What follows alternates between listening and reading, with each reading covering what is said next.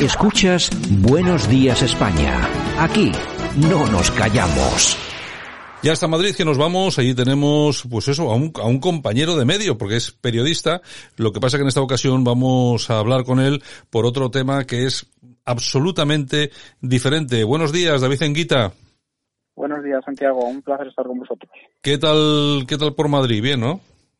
Pues bueno, de momento hoy ha levantado con buena temperatura. Sí. Bueno, oye, me han, me han, me han dicho, y he comprobado yo, bueno, que estáis moviendo mucho este tema que habéis puesto en marcha, que es el movimiento Jóvenes en Libertad.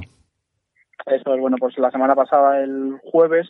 estuvimos presentando este documento de 360 medidas de acción y reconstrucción de España, poniendo a los jóvenes en el centro de todas las políticas y tuvimos la oportunidad de tener la reunión con Pachi López, el presidente de la Comisión para la Reconstrucción en el Congreso de los Diputados y también mm. pudimos pues presentar estas medidas a la Pastor, a Rosa Romero del Grupo Popular, a Macarena Olona y a Iván Espinosa los Monteros de Vox, a Sergio Sayas de Unión de Pueblo Navarro, también estuvimos con el Mundo Val de Ciudadanos y Ana Más de Coalición Canaria. Uh -huh. Oye, eh, de todos estos políticos en veces, ¿con cuál tuviste me mejor feeling?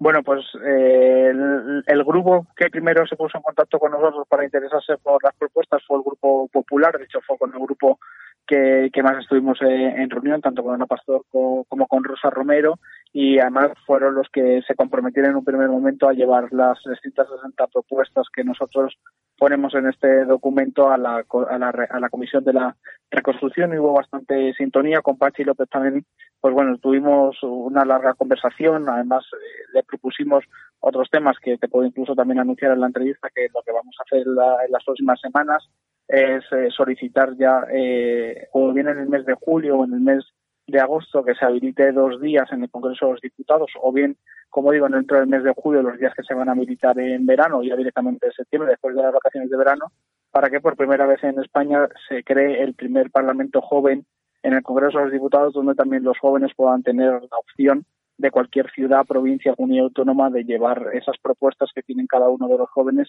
al Congreso de los Diputados y con Pachi López tuvimos muy buena sintonía. Y bueno, y con Iván Espinosa los Monteros y con Macarena Olona hubo mucha eh, pues bueno, mucha, mucho feeling al fin y al cabo también de muchas medidas, dado que bueno, pues el corte también iba un poco eh, a nivel ideológico pues va muy relacionado con los grupos que, que nos recibieron en el despacho. Mm, bueno, eh, habéis puesto en marcha Jóvenes en Libertad. Eh, es un es un movimiento eh, compuesto, como el nombre indica, por jóvenes millennials, creo yo, que, que sois prácticamente todos y habéis presentado esas 360 medidas de la que de las que hablas, a bueno, a un número interesante, importante de partidos eh, políticos. Dentro de esas 360 eh, medidas que presenta tu organización, ¿qué, qué nos destacarías? Pues mira, nosotros lo hemos dividido en cinco bloques, que es como nosotros dibujamos al joven del presente para el futuro, que tiene que ser un joven libre, una sociedad y una juventud unida, un joven sostenible y un joven diverso. Evidentemente las medidas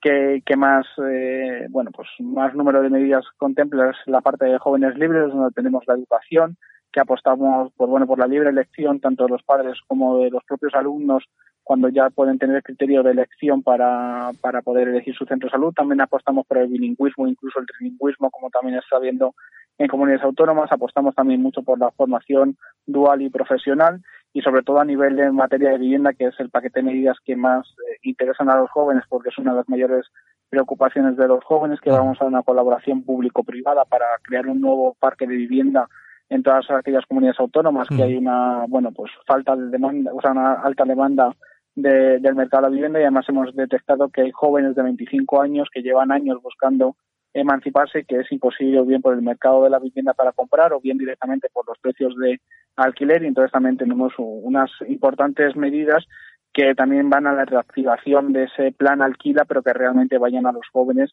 que sí desean emanciparse y que no vayan a un núcleo muy pequeño de colectivos pequeños de los jóvenes que no, o sea, realmente luego no acceden al mercado de, la vivienda. Y luego tenemos pues, materia sanitaria, en, en, materia, por ejemplo, de Constitución Unión Europea, que nosotros apostamos mucho por, por, bueno, por la Constitución y por la Unión Europea, ampliando ese eh, plan de Erasmus para que más jóvenes puedan eh, pues conocer más la Unión Europea. De hecho, el Erasmus desde que se puso en marcha, a, bueno, pues es la primera generación del siglo XXI que realmente ha vivido y conoce la Unión Europea, casi cuatro millones de de europeos han accedido a este plan, o sea, me refiero que son medidas que no solamente tienen que ver con los jóvenes porque son jóvenes, sino porque son materias que los jóvenes futuros se pueden aprovechar de ellas. David, eh, me imagino que estas medidas las presentáis eh, no porque se os haya ocurrido de repente, sino porque sois conscientes de que algo está fallando, algo, algo falta, sobre todo a los más jóvenes. Exactamente,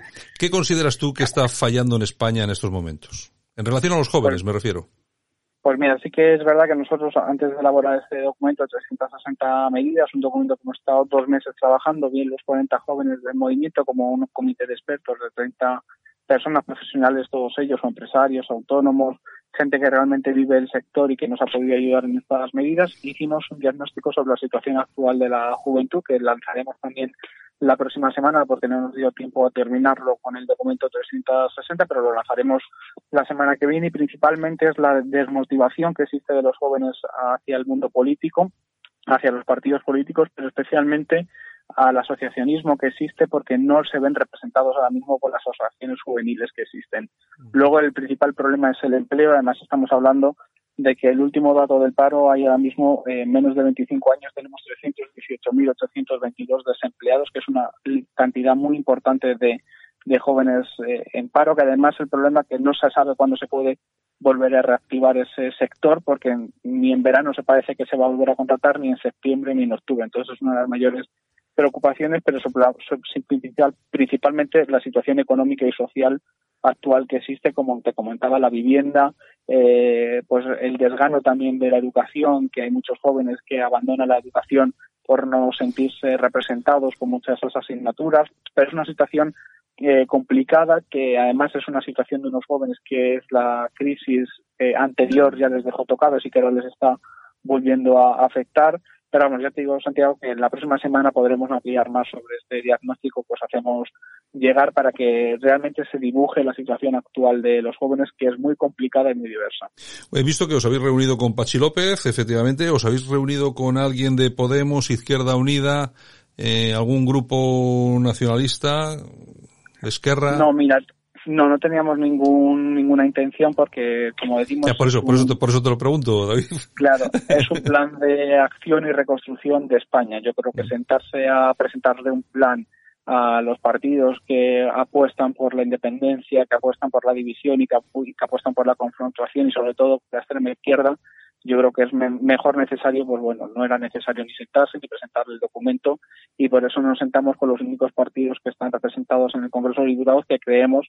que es viable y es una opción que puedan llevar este documento. Sí que es verdad que nos faltó el diputado de Foro Asturias, que en todo momento estuvo interesado, pero como lo presentamos el jueves, el jueves eh, fue un día intenso también en el Congreso y los grupos minoritarios, que son simplemente un diputado, pues lo tiene más difícil el poderse salir 5 o 10 minutos para podernos atender. Pero al resto de grupos de H. PDK y todo este grupo no, no tuvimos ningún momento intención de presentarse. No, por eso, por eso te lo preguntaba, David, pues sabía que me ibas a decir, me ibas a decir algo, algo así. Oye, eh, en todo caso, eh, de los partidos con los que sí te has reunido, más allá de esa reunión, del feeling estupendo que puede haber habido, además yo soy consciente de que te has reunido gente, con casi todos los que estás reunido los conozco personalmente y creo que son buena gente y tal. Pero tú, eh, ¿hasta dónde llega esa sensación como joven, como eh, líder de una organización eh, juvenil? ¿Hasta dónde llega esa impresión de que te van a hacer caso en algo? Bueno, pues ya no es una impresión, sino es una realidad. Si, si, si vosotros cogéis las mismas 360 medidas que están colgadas en la página web, en jóveneslibertad.es, y veis, por ejemplo, la Comisión de la Reconstrucción al día siguiente en el medio rural, veréis que una de las diputadas que nos cogió en ese documento, Rosa Romero, del Grupo Popular, eh, sacó en esa comisión dos de nuestras propuestas, que después además nos escribió por WhatsApp y nos dijo, oye, mira, ya, ya hemos propuesto dos de vuestras medidas. Entonces, por lo menos el Grupo Popular en el Congreso, pues ya dos de las medidas que recoge nuestro documento se han presentado en esa comisión de la reconstrucción. Sí que es verdad que, bueno, que con otros grupos que nos hemos emplazado a próximas fechas para poder ampliar medidas a nivel presupuestario y a nivel eh, eficacia para que se puedan eh, realizar y que puedan ser eh, efectivas, pero bueno, de momento hay algunas de las medidas que, que no solo se quedaron en palabras, sino que estamos viendo que, que hay grupos como el Grupo Popular que está efectivamente recogiendo esas medidas que les hemos entregado. El Instituto de Política Social Española ha enviado un comunicado en el que comenta, entre otras cosas, eh, que sin duda alguna los jóvenes tienen un papel muy importante que jugar en el presente. Quiero felicitar, lo dice Eva Higueras Muñoz, que creo que es una, es la líder de esta organización. Quiero eh, felicitar de manera muy especial todo el trabajo que el equipo de David Enguita ha realizado. Es sin duda un trabajo repleto de amor por España, pero sobre todo un trabajo que merece la pena leer y poner en práctica todo lo que en el documento se refleja. Mm, una pregunta. ¿Es posible que hiciera falta a la, a la, que a la gente, a las personas de más edad, aquellos que ya eh, pasamos de los 40 y de los 50, eh, nos hacía falta una organización, un movimiento como el, como el vuestro, que llegase y nos refrescara las ideas. Estábamos un poco anquilosados, estábamos un poco eh, parados en el tiempo. Bueno, yo no sé si estamos parados en el tiempo, pero sí sé que estamos en un momento de mucha tensión y crispación que lo que hace es perjudicar en vez de, de, sumar, ¿no? Y por eso nosotros eh, siempre decimos que los jóvenes juntos sumamos y en este caso también, eh, ahí lo de lo que te comentaba antes de que apostamos por la Constitución, si hace 40 años eh, se juntaron, se, hicieron, se, hizo un texto normativo que 40 años después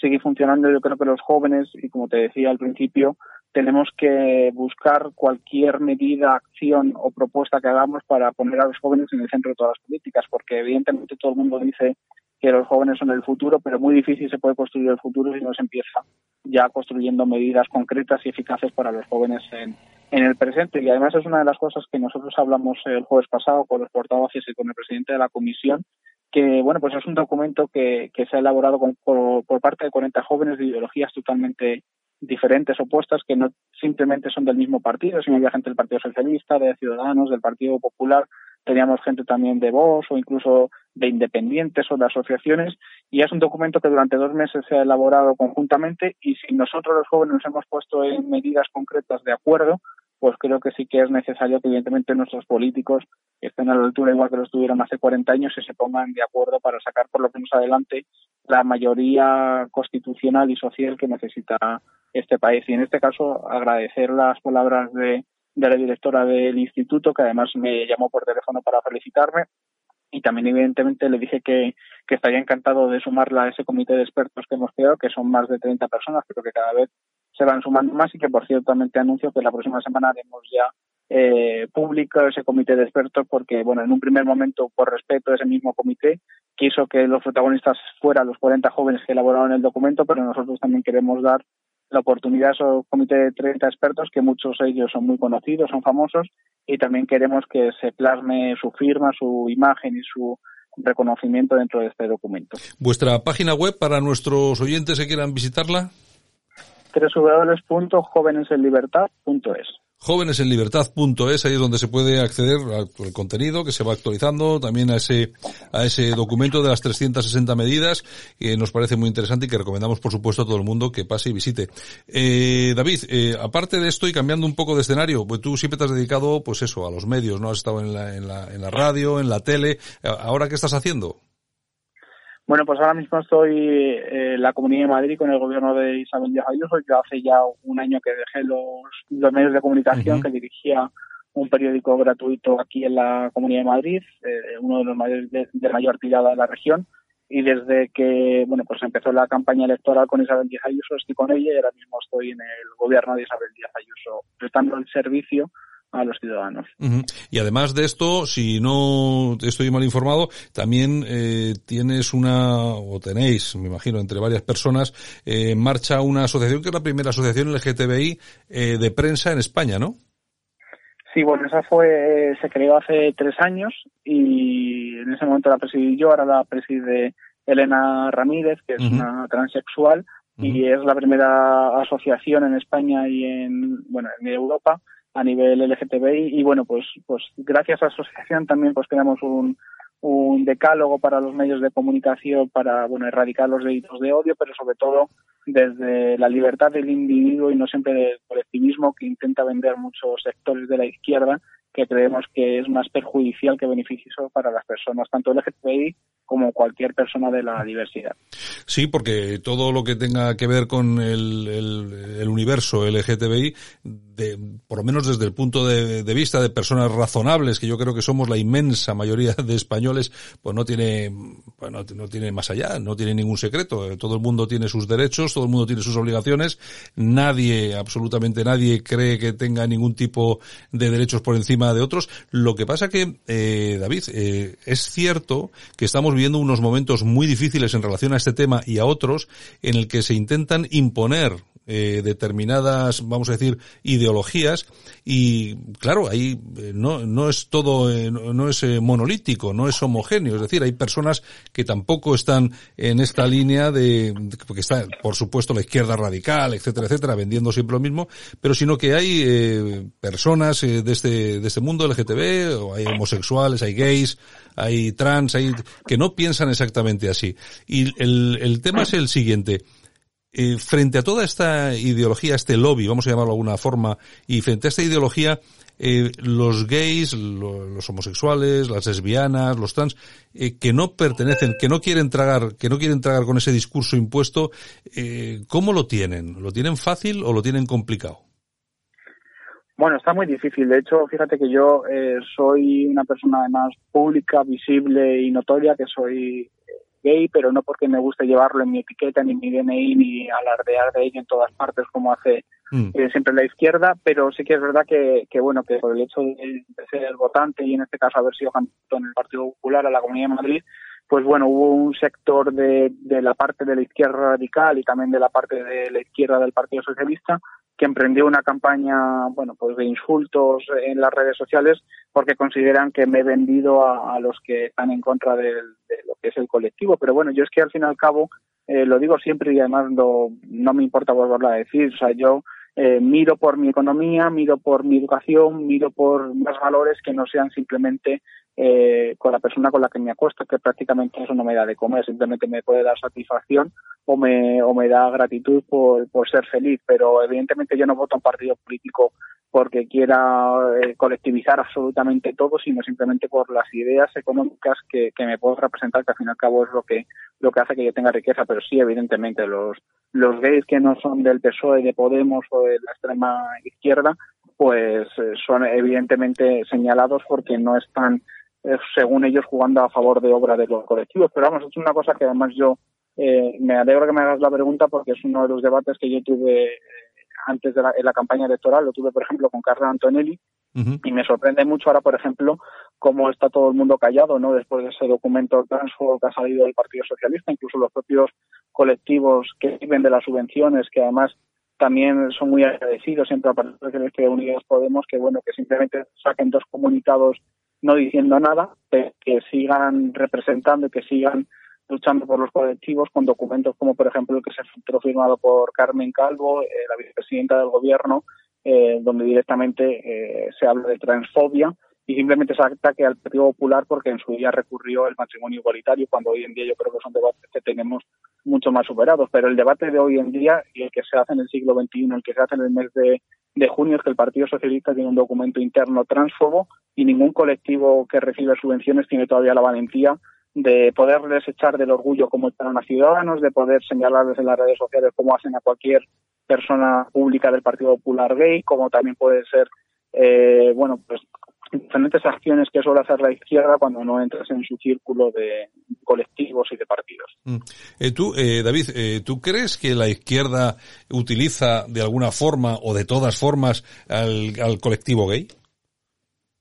Bueno, yo creo que sí, pero no es que lo crea, sino que además es, es, algo notorio y visible, ¿no? Que ellos evidentemente tienen sus cuatro fechas importantes y una de ellas es el colectivo que por cierto veremos a ver cómo lo hacen este año porque el orgullo se hace pero no va a ser visible. Veremos a ver de qué manera están los partidos políticos pero evidentemente sí o sea, no hay ningún ninguna duda de que se les utiliza se les manipula a todas las personas LGTB para simplemente tener fotos visibles el colectivo pero luego a la hora de la verdad y allí donde gobiernan no son para nada tenidos en cuenta. De hecho comunidades autónomas donde gobierna el Partido Socialista que se lleva años luchando por crear una ley integral LGTBI que todavía no llega. Y aquí en la Comunidad de Madrid, en el gobierno de Cristina Cifuentes, se creó la primera ley LGTBI en comunidades autónomas más potente de Europa y el Partido Socialista evidentemente está rabioso porque ve que eso es un gobierno del Partido Popular y lo tiene criticado, ya te digo, hay muchas comunidades autónomas donde gobiernan que no son capaces de sacar una ley integral para proteger al colectivo que tanto reivindican y luchan por él.